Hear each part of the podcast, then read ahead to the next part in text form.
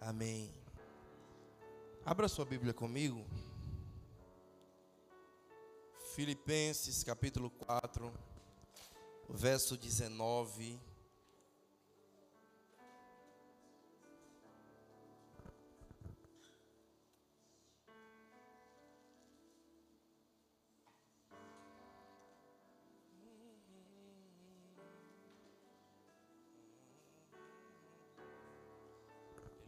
Deixa eu liberar essa palavra. Eu já ministrei essa palavra aqui há algum tempo atrás. Mas eu preciso iniciar esse ano. Sabe, ministrando essa palavra, porque ela vai te dar muita direção, vai colocar o teu coração no lugar, vai balizar as tuas emoções. Amém, Loa?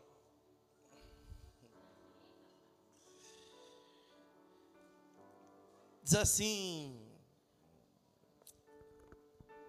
E o meu Deus, segundo a sua riqueza em glória, há de suprir em Cristo Jesus cada uma das suas necessidades.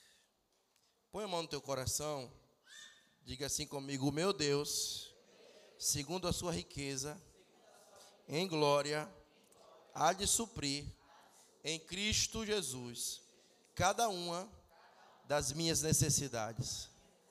Amém? Nós nos submetemos à tua palavra nesse lugar, Senhor. Queremos guardar a tua palavra em nosso coração para não pecar contra ti. Queremos, Senhor, ser direcionados pela tua palavra libera ela na medida exata, precisa, em que cada um aqui necessita, Senhor. Que a tua palavra possa ser lâmpada para os nossos pés nesse lugar, luz para o nosso caminho, nos apontar a direção. Em nome de Jesus, amém. Glória a Deus. Eu quero falar porque é um novo ano, é um novo tempo, novos dias, como Laerte falou muitos planos, né? E muitas metas, muitos alvos, e a gente fica cheio de planejamento. E aí a palavra de Deus, o apóstolo Paulo escrevendo aos Filipenses, ele diz assim, ó, o meu Deus, segundo a sua riqueza em glória, Ele há de suprir em Cristo Jesus cada uma das vossas necessidades. Primeiro que o texto diz para mim que em Cristo Jesus está o suprimento de cada uma das minhas necessidades. Porque Ele vai me suprir em Cristo Jesus. Nele eu encontro tudo o que eu preciso. Mas eu quero trazer essa palavra para o seu coração por causa das lutas interiores que nós vivemos. Muitas das vezes queremos fazer algo não temos condições para fazer. Muitas vezes queremos comprar algo, conquistar algo, e a gente faz planos e parece que nunca consegue realizar aquele sonho. E aí a gente se pega a questionar em uma batalha interior, na nossa mente, no nosso homem interior, por que existem muitas promessas na Bíblia sobre prosperidade? Porque existem muitas promessas na Bíblia falando sobre prosperidade, sobre melhorar a vida, e parece que eu nunca consigo prosperar. Todo mundo ao meu redor parece que prospera, consegue, e eu olho para a minha vida e eu não consigo sair do lugar.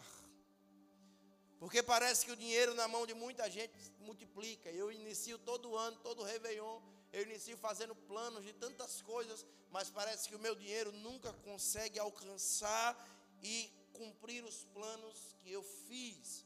Parece que o dinheiro na minha mão não rende.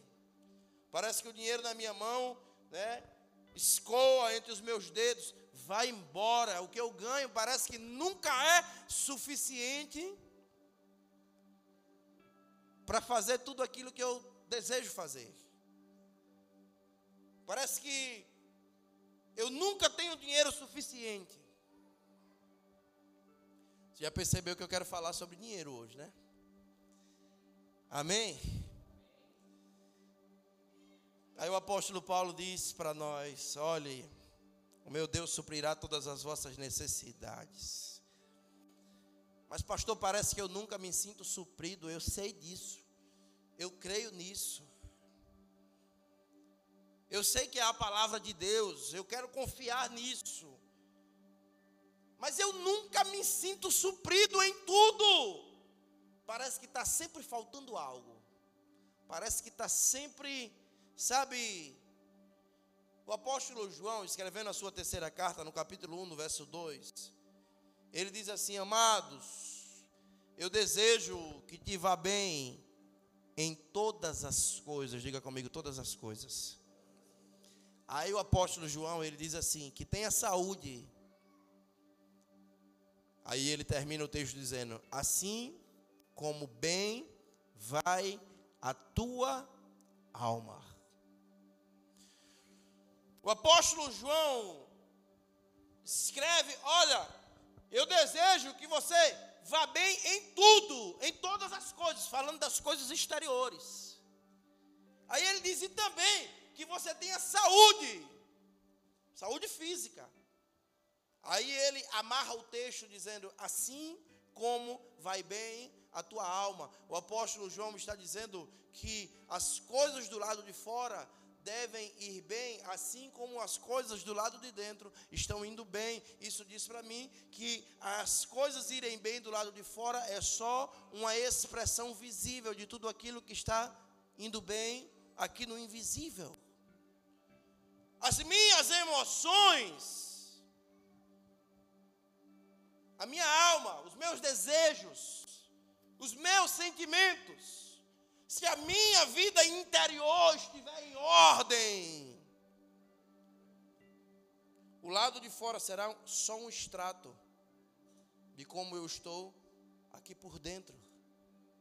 Porque se eu estou bem aqui por dentro, tudo do lado de fora se torna bom. É por isso que a Bíblia diz que se os teus olhos forem bons, todo o teu corpo terá luz. Já falei aqui, nós não somos aquilo que fazemos, nós fazemos aquilo que somos, estamos sempre desenhando do lado de fora a realidade que já está concretizada dentro de nós. E quando tratamos sobre dinheiro, as minhas emoções, as suas emoções, irmãos, são fator determinante do que significa dinheiro para você e de como você usa o seu dinheiro. O dinheiro está relacionado ao universo emocional. O dinheiro está totalmente relacionado ao universo das suas emoções. Quando você olha para Judas traindo Jesus, o cara caminhou a vida inteira com Jesus, o cara era o tesoureiro do ministério de Jesus, e você vê Judas traindo Jesus, irmãos, sabe, foi uma confusão emocional que fez Judas trair Jesus. Não foi o valor de 30 moedas de prata. Foi uma confusão aqui dentro, olha. Por que eu estou falando isso? Porque eu vim dizer para você que no que nós gastamos, como você gasta o seu dinheiro, como nós gastamos o que ganhamos, onde nós investimos, Quanto nós economizamos, conseguimos guardar, sabe, em tudo que nós desejamos, em tudo que nós sonhamos, todos os problemas financeiros que nós assumimos, os compromissos, tudo isso está intimamente relacionado às emoções e aos sentimentos do ser humano. Tudo isso, no que você gasta, o quanto você economiza, os problemas financeiros que você assume, os compromissos que você assume, todos os seus sonhos, sabe, os seus desejos, as suas economias, tudo isso está intimamente relacionado ao universo das suas emoções. E quer saber mais? Tudo que nós sofremos na infância, as privações da juventude, os desgastes familiares, as privações em casa, no lar, que nós vivenciamos no decorrer da nossa história, desde a nossa infância. É? Se nós formos escutar a história de todo mundo, irmãos, principalmente os mais velhos, você vai ver quantas privações passaram. Antigamente os pais tinham oito filhos, dez filhos. Lá em casa eram oito pessoas. Hoje os pais têm dois filhos, um filho para dar tudo aquilo que não teve ao filho. Aí estraga o menino com tudo aquilo, tentando se realizar no menino.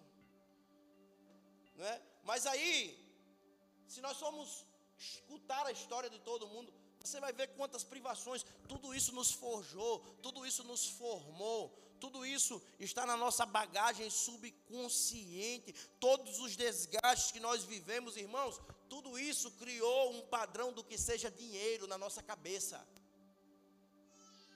na nossa mente.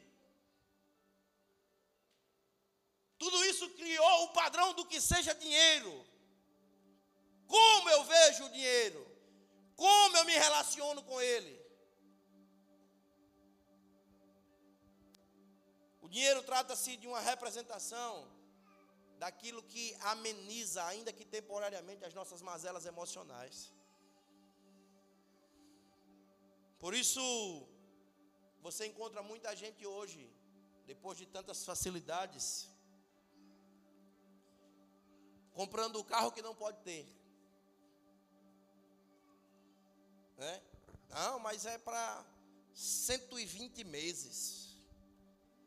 E aí compra um que não pode ter e paga três que não podia ter, com juros. Mas, quando você vai olhar a história, é o que sempre sonhou e do que sempre foi privado. Então agora eu posso, então agora eu piso na jaca, eu me lambuzo no favo de mel e agora eu vou entrar nesse abismo para suprir todas as debilidades e privações que eu vivi no meu passado. Agora eu preciso mostrar a todos que eu conquistei o poder das minhas conquistas. E aí eu vou suprindo os meus complexos de inferioridade, suprindo as debilidades emocionais que eu carrego, aquilo que a vida ficou me devendo, e aí o dinheiro vem sendo usado para suprir as necessidades emocionais, para tapar os buracos emocionais. Você está entendendo essa palavra? Sabe,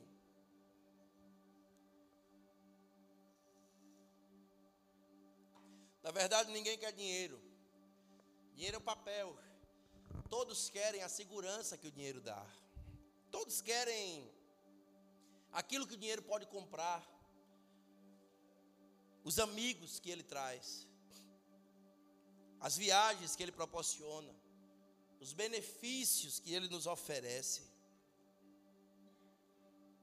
E aí, irmão, se uma pessoa estiver emocionalmente debilitada, ela será capaz de gastar tudo que ela tem. Tudo. Olhe, uma pessoa emocionalmente debilitada, vamos, vamos contextualizar para os nossos dias hoje. Ela pega tudo que tem e ela fica alimentando falsas esperanças de ganhar no Sportnet, naquela maquineta do inferno. E aí eu já conheço vários que estão em abismos financeiros terríveis. Na esperança do Sportnet. Que dá agora e lhe amarra para tomar depois e toma até o que você não tinha. Toma tudo. E aí uma pessoa emocionalmente debilitada, ela vai suprir em jogos de azar. Ela vai para a mesa do jogo, ela vai para o vício.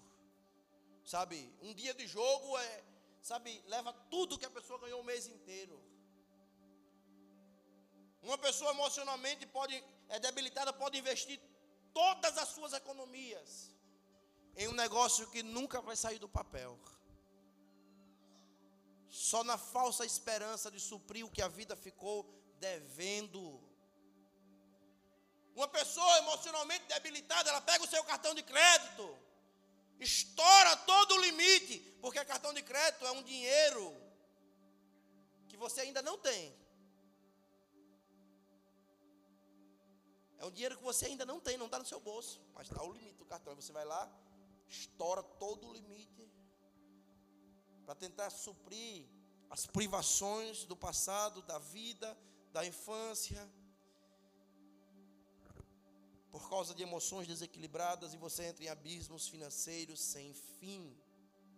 E muitas das vezes estoura todo o limite para usar, para comprar uma coisa que vai usar uma vez só.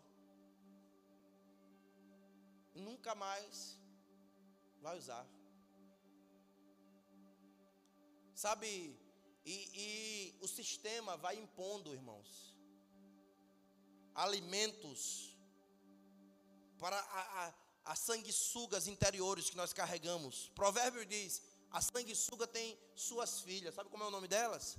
Dá, dá. Provérbios, está na Bíblia.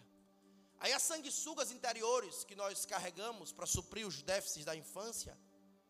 Não é? Você chega para um adolescente hoje, irmãos, ele, você dá uma, você dá um celular para ele, ele até pega aquele celular para estar no vício da rede social, mas aqui dentro ele já tem um gatilho que diz a ele: você precisa caminhar para um iPhone.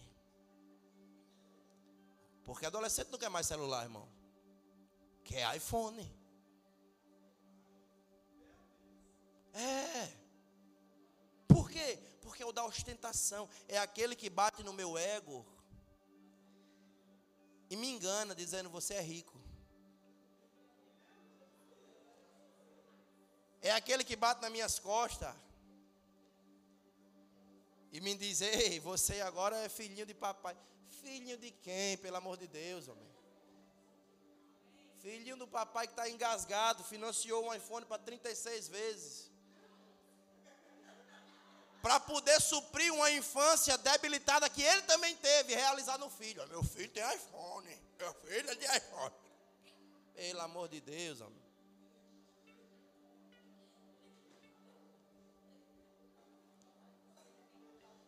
Então não é pela utilidade que o aparelho tem, é pela debilidade emocional que carrega. Irmãos, é emocional. Parece que nós construímos a nossa vida para tapar os buracos emocionais que nós carregamos. Se o padrão de dinheiro está relacionado às nossas emoções, irmãos, primeiro, precisamos estar convictos de que somos saudáveis emocionalmente.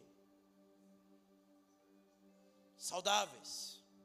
Para depois pensarmos em ganhar e administrar riquezas. Porque se não formos saudáveis emocionalmente, você tem pouco e entra em buracos com pouco que tem, os buracos que você entra com pouco que tem são rasos. Se você não for saudável emocionalmente, quando você tiver muito, você também vai entrar em buracos. Só que agora os buracos são profundos, porque você tem muito. Tudo na tentativa de suprir o déficit. Sabe, dinheiro levou a culpa de muitas tragédias familiares, muitos divórcios, muitas guerras, a queda de muitas nações, muitas traições corporativas, sócios que desfizeram a sociedade. O dinheiro levou a culpa da destruição da vida de muita gente.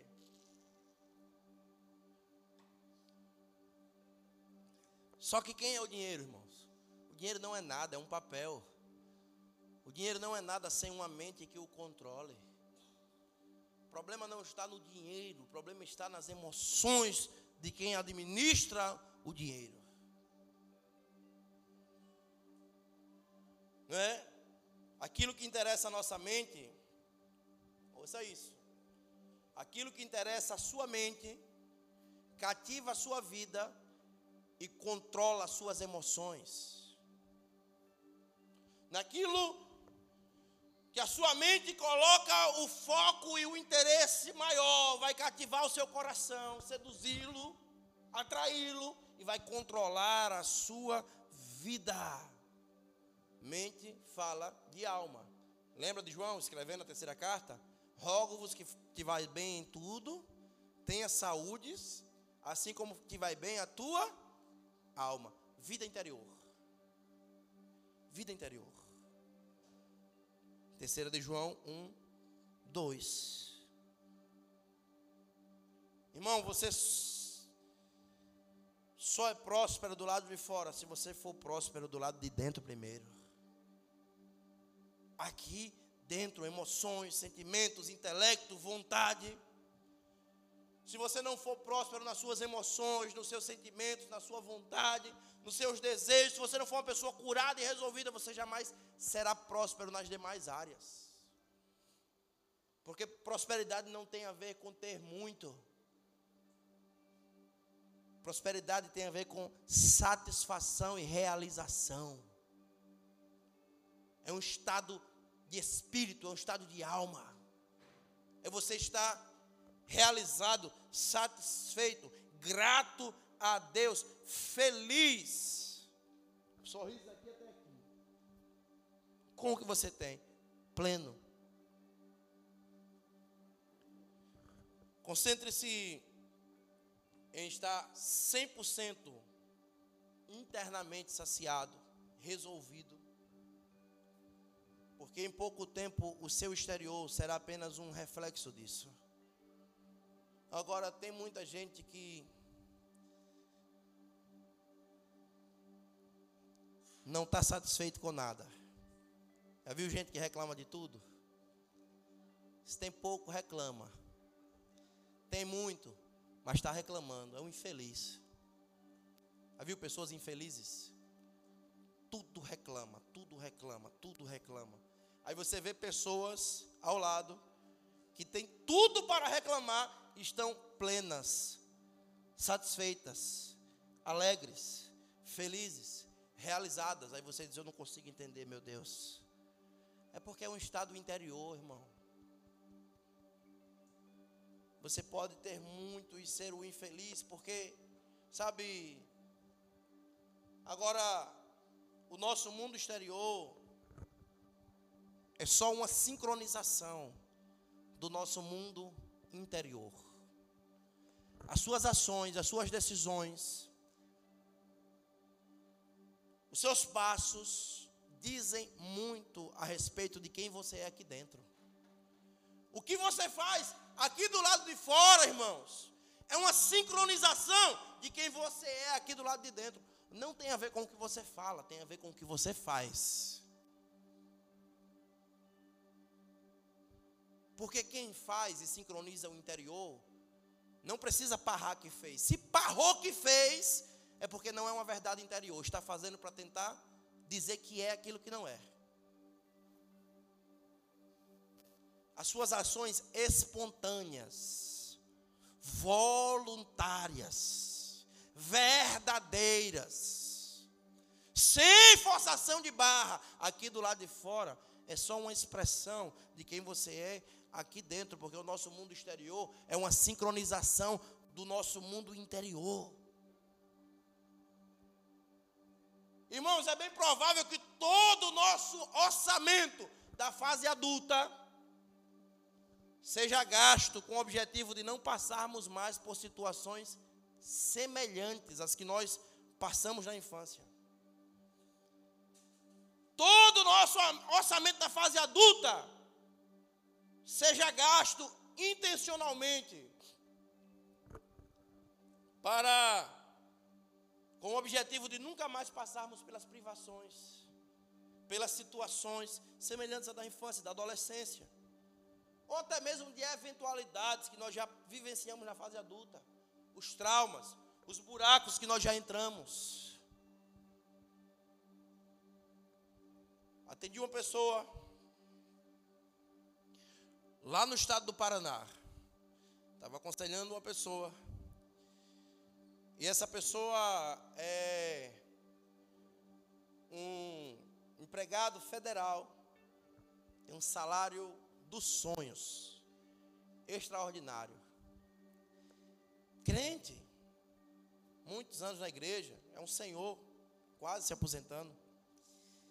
E ele veio se aconselhar porque ele estava vivendo muitas batalhas com a família, muita crise casamento, com os filhos. E aí a gente vai caminhando, conversando, conversando. E ele diz: Olha, pastor, é que. Vou dizer logo, a, minha, a maior reclamação é porque eu não consigo, eu não consigo comer em um restaurante, comer em uma lanchonete, sabendo que tem arroz, feijão e comida em casa que eu fiz a feira do mês. Eu nunca levei os meus filhos numa lanchonete, numa McDonald's. Eu nunca levei minha esposa para almoçar fora. Pastor, tem comida em casa. A gente ouvindo, ouvindo. E aí eu vou entrar na infância, né? E aí quando entra na infância, irmãos, aquele senhor passou fome, mas você não tem noção da fome que ele passou. Ele passou fome de ficar uma semana inteira só na água. Fome. Então agora que ele cresceu, que ele conquistou, que ele tem um salário altíssimo dos sonhos. Sabe o que é que ele faz? Ele guarda todo o dinheiro no banco e tira só ali, olha. Ele faz cálculo de centavo Espírito de miséria que pegou o coração daquele homem. Faz cálculo de centavo ali. Por quê? Porque ele trabalha intensamente para nunca mais passar pelas privações que passou na infância. Irmãos, ele trabalhar para nunca mais viver o que viveu na infância é bom, amém? Ele trabalhar para que os filhos dele não passem a fome que ele passou na infância a intenção é ótima, amém? Só que os filhos dele estão passando pior do que o que ele passou na infância. Porque os meninos vivem traumatizados. O menino não pode pedir 10 centavos para ir para comprar uma bala, porque o, o, pai já faz conta de que daqui a 10 anos ele pode querer chupar essa bala e não ter.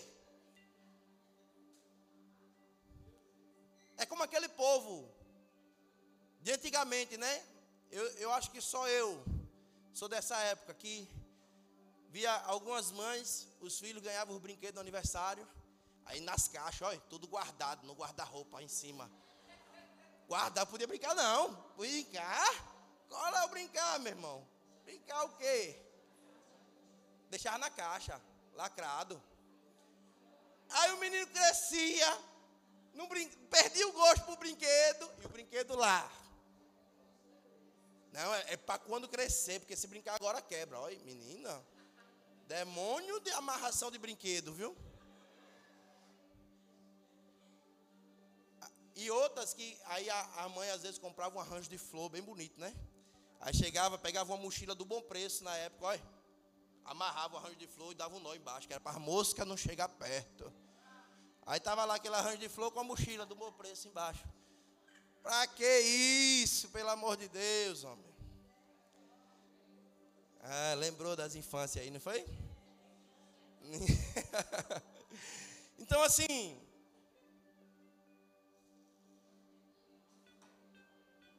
Uma coisa é você trabalhar com planejamento.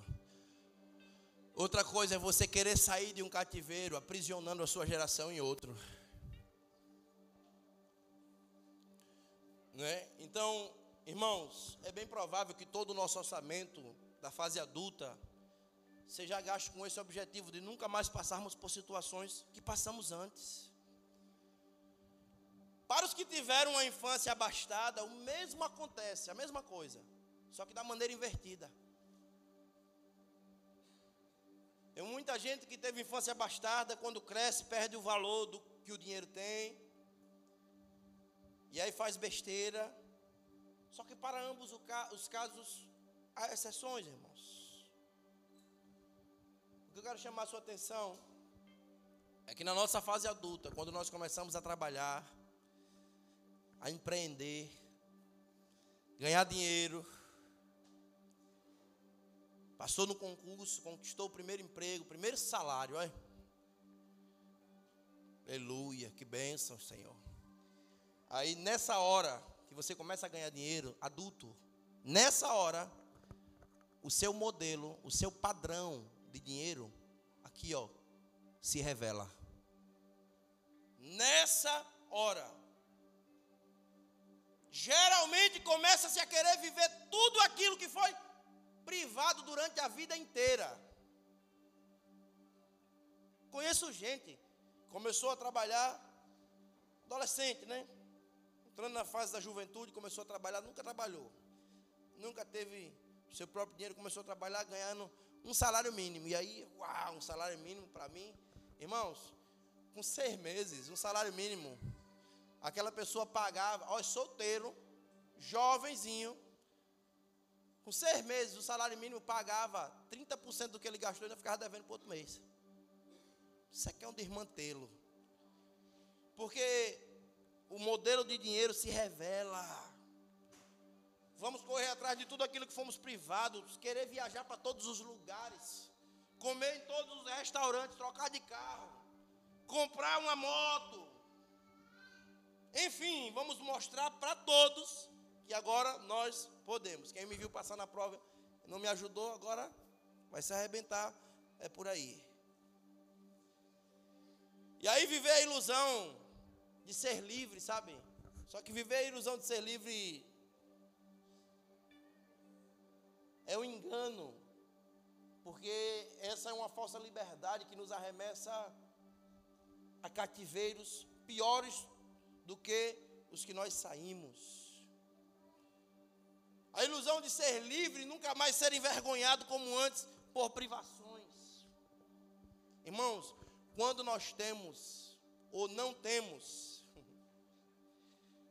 quando nós não temos excelência emocional,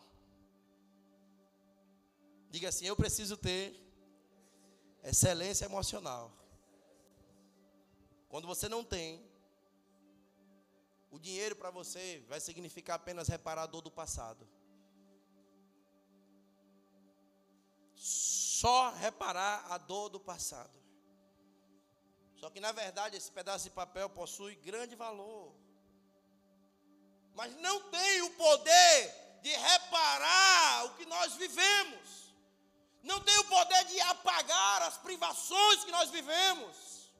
As limitações que nós vivemos. E aí, dessa forma, irmãos, a decepção é inevitável. Eclesiastes capítulo 7, o verso 12. Porque a sabedoria serve de proteção, como de proteção serve o dinheiro. Mas a excelência do conhecimento é que a sabedoria dá vida ao seu possuidor. Ouça isso. A sabedoria serve de proteção, como de proteção serve o dinheiro. Mas a excelência do conhecimento é que a sabedoria dá vida ao seu possuidor. O dinheiro não.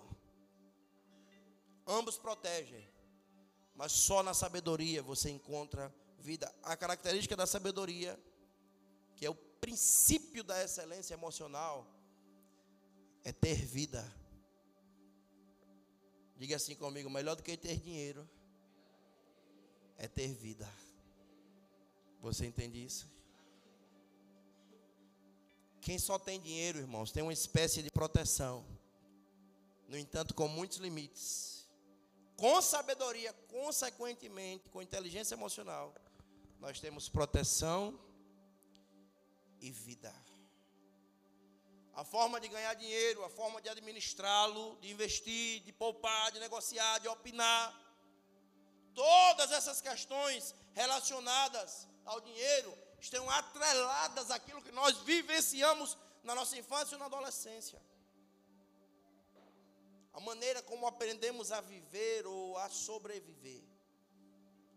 Todos nós somos reflexos de situações. Ouça isso.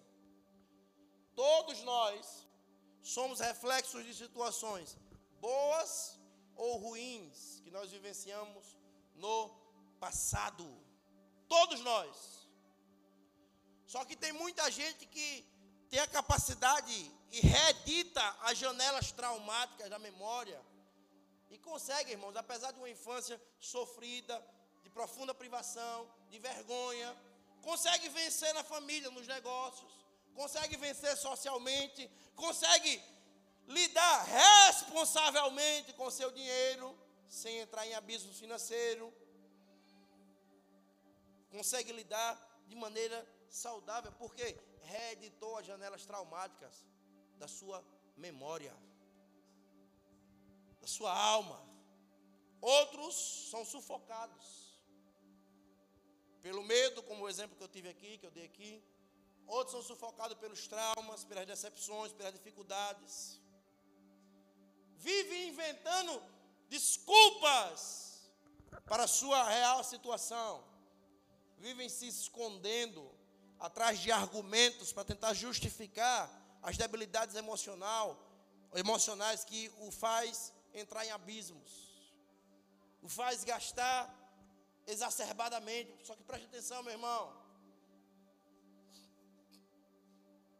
Preste muita atenção. Mesmo que você tenha tido uma infância abastada, talvez você criou seus medos em relação ao dinheiro, e esses medos nem sempre são positivos. Tem muita gente que por causa do passado, ou refletindo as privações ou a abastança que teve no passado, por exemplo, entram num casamento. Aí casam-se, começam a tratar a esposa superficialmente como se fosse um negócio. Outros vivem cometendo delitos, pensam que a sua condição financeira sempre vai dar um jeitinho, não é? Porque sempre teve a vida abastadazinha, sempre teve painho e maninha, dando tudo que tinha e tentando suprir as debilidades emocionais dele, nesse garoto que cresceu, tal, estragando tudo, e aí acha que a condição financeira sempre vai dar um escape, aí começa a cometer delitos sociais, né? Não, e, e agora eu vou, vou, vou para droga, porque se eu for preso, meu pai me solta. Ah, mas agora eu vou fazer isso com a filha de fulano de tal, com o filho de fulano de tal, porque qualquer coisa meu pai resolve, meu dinheiro resolve. Só que muitas vezes o dinheiro pode até resolver, livrar da prisão física. Só que jamais ele vai te livrar de uma prisão emocional, de uma prisão espiritual. Você está entendendo que a partir da nossa história, nós criamos a nossa mentalidade do que seja dinheiro para nós? Que a maneira como você lida com o seu dinheiro hoje tem muito a ver com tudo aquilo que você viveu a vida inteira? Amém? Irmãos, fato é,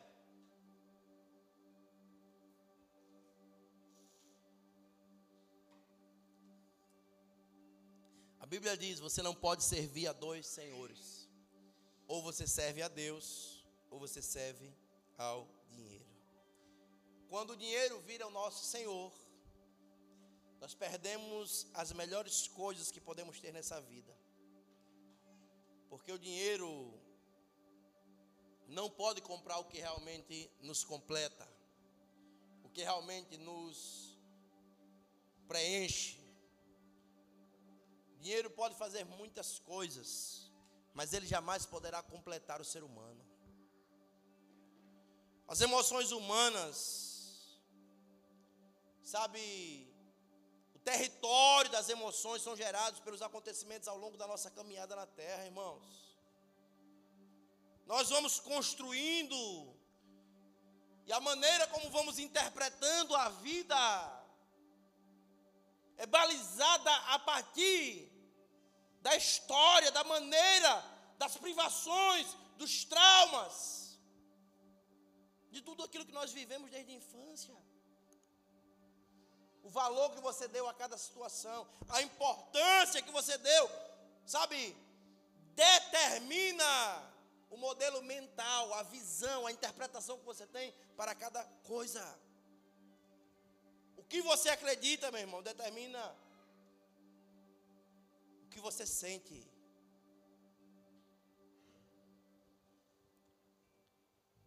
Deixa eu te falar uma coisa. Abra comigo a sua Bíblia novamente.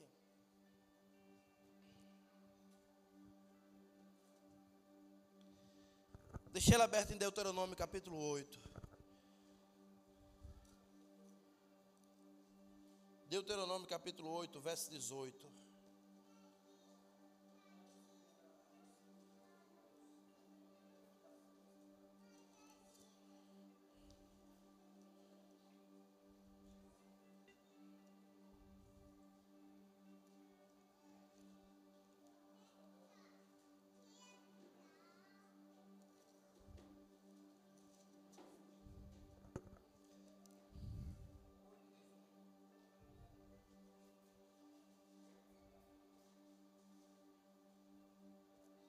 Ouça isso, olha para mim. Se as suas emoções não são saudáveis, os seus recursos jamais irão satisfazer você. Se o seu emocional não está satisfatoriamente saciado, o dinheiro nunca vai conseguir cumprir o seu papel na sua vida. Agora olhe para mim, não permita, irmão, que o dinheiro controle as suas emoções. Não permita que o dinheiro controle as suas ações.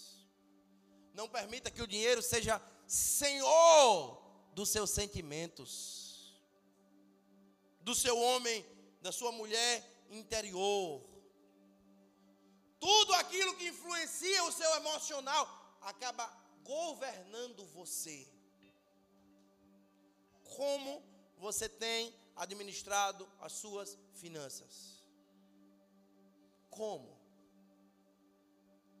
Como? Não adianta você ouvir uma palavra, ah, você vai prosperar, é, você vai vencer, é, você está sendo enganado e não sabe. E, e, você ouvir palavras aí, é, agora vai dar certo, agora meu 2020 eu vou arrebentar. E você não lidar com as debilidades que você carrega aqui dentro, com as vulnerabilidades emocionais, você vai entrar no mesmo buraco que você entrou em 2019. Como você terminou 2019 administrando suas finanças? Como você iniciou? Quais são os seus planos? Financeiros para 2020. Quais? Por que eu estou te perguntando isso? Porque você precisa planejar o seu futuro, irmão. Planejar o seu futuro, estabelecer as suas metas, caminhar em direção àquilo que você traçou como plano. Planeje seu futuro. Se prepare para ele se você não planejar, se você não se preparar, se você não caminhar, se você não traçar metas, se você não tiver propósito, se você não tiver destino, nem adianta esperar cair do céu que não vai cair. Não. Sabe por quê? Porque Deuteronômio diz assim: Te lembrará do Senhor teu Deus, porque Ele te dá capacidade. Diga comigo, capacidade. Diga mais forte, capacidade para produzir riquezas. Agora diga assim: Eu recebi do Senhor capacidade para produzir riquezas. O Senhor nos dá capacidade para produzir riquezas. Está aí Deuteronômio 8, 18. Pastor, e por que eu não consigo produzir? E porque entra ano, sai ano e eu não produzo riquezas. Aí é outro mistério. Você quer que eu revele ou você quer que eu deixe você responder só para você? Porque é vergonhoso. Porque eu preciso olhar para dentro de mim e ver as minhas zonas de acomodação, e ver as minhas faltas de coragem, e ver as minhas dependências que me fazem ficar deitado eternamente em berço esplêndido, esperando as coisas cair do céu. Não me faz arregaçar a manga, pensar em algo novo, correr atrás, projetar, planejar. Me faz gastar mais do que o que eu ganho. Irmãos, o Senhor nos dá capacidade de produzir riquezas.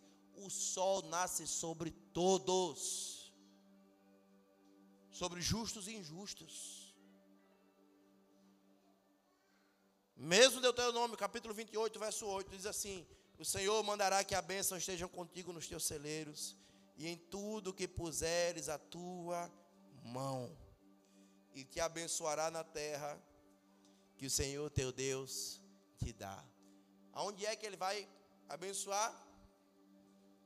Aonde eu puser a minha Irmão, não é passar na rua, nas lojas, ver um, um, carro que eu quero e botar a minha mão e dizer: Eita, o Senhor vai abençoar onde eu botar a minha mão. Vai. O carro ficou abençoado lá na loja mesmo. Você vai para casa sem ele. É no que você bota a mão para fazer, para empreender, para construir, para conquistar, para trabalhar, para desenvolver. Coloca a tua mão, tira a tua mão do descanso, tira a tua mão do lugar de acomodação e coloca a tua mão na zona de produção para você ver o que é que Deus vai fazer com a tua vida, meu irmão. Sabe? Coloca de pé comigo para nós orarmos juntos. Eu quero ver, eu quero terminar esse ano vendo muita gente aqui que o Senhor prosperou.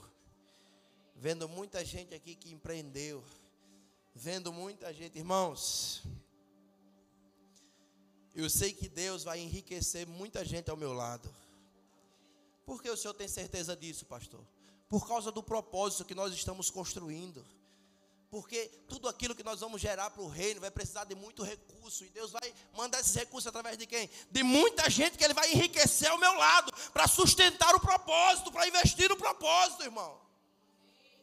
Eu sei disso, eu tenho certeza disso, certeza. Pessoas que serão abençoadas e abençoarão na medida com que estão sendo abençoadas. Hoje eu escutei uma palavra que me chamou a atenção. Não é uma pastora pregando na internet, sei nem quem era. Mas ela dizia assim, irmão, se você está sendo abençoado com ouro, e você entrega no altar do Senhor madeira, você está na hora de ser rebaixado de cargo. E tem muita gente que é abençoado com madeira, mas traz ouro, e o Senhor está vendo, está na hora de ser promovido. Porque nós precisamos abençoar à medida que somos abençoados. Isso fala sobre a maneira como lidamos com aquilo que o Senhor nos dá. Isso fala sobre avareza, isso fala sobre liberdade financeira, isso fala sobre sermos curados emocionalmente para lidarmos com o dinheiro. Você está entendendo essa palavra? Levante suas mãos para o céu. Diga comigo, Senhor, conte comigo para o teu propósito.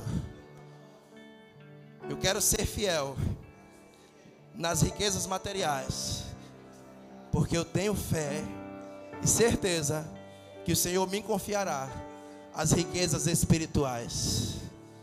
Senhor, mamon não tem lugar na minha vida. Tu és o meu Senhor. Tu és o meu provedor. Pai, em nome de Jesus, eu abençoo o teu povo nessa noite, Senhor. Senhor, que as emoções sejam curadas, tratadas, que o Senhor possa preparar o interior deles para derramar dos céus tudo aquilo que o Senhor quer derramar sobre o teu povo, para fazê-los prosperar nessa terra, para fazê-los andar em abundância, para fazê-los, Senhor, provedores dos teus propósitos, para fazê-los provedores do teu propósito. Libera dos céus aquilo que o Senhor tem para liberar sobre nós. Capacidades extraordinárias para produzir riquezas. Derrama sobre o teu povo, Senhor. Faz o teu povo prosperar. Em o nome de Jesus. Você pode adorar o Senhor? Qual é a música?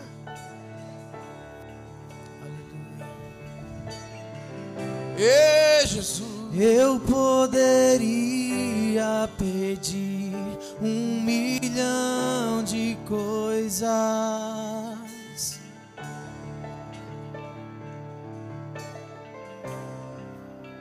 Eu poderia ganhar toda a prata e todo o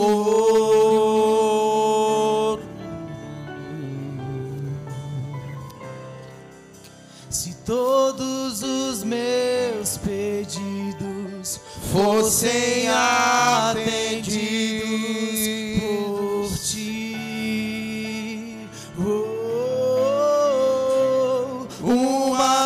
coisa só peço e é por ela que eu vivo.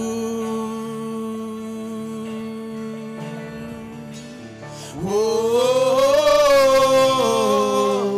nada se compara com tua glória. Diga isso, nada se compara com tua glória. Se compara com tua glória.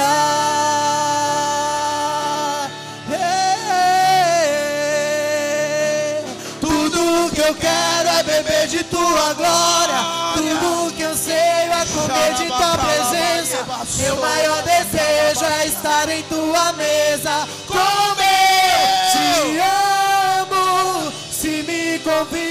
Aqui que eu quero estar. Na mesa da presença, jamais abandonar. Se esse é o meu lugar, se esse é o meu lugar, és tudo que eu tenho. Tudo que eu quero é beber de tua glória. Tudo que eu sei é comer de tua presença. Meu maior desejo é estar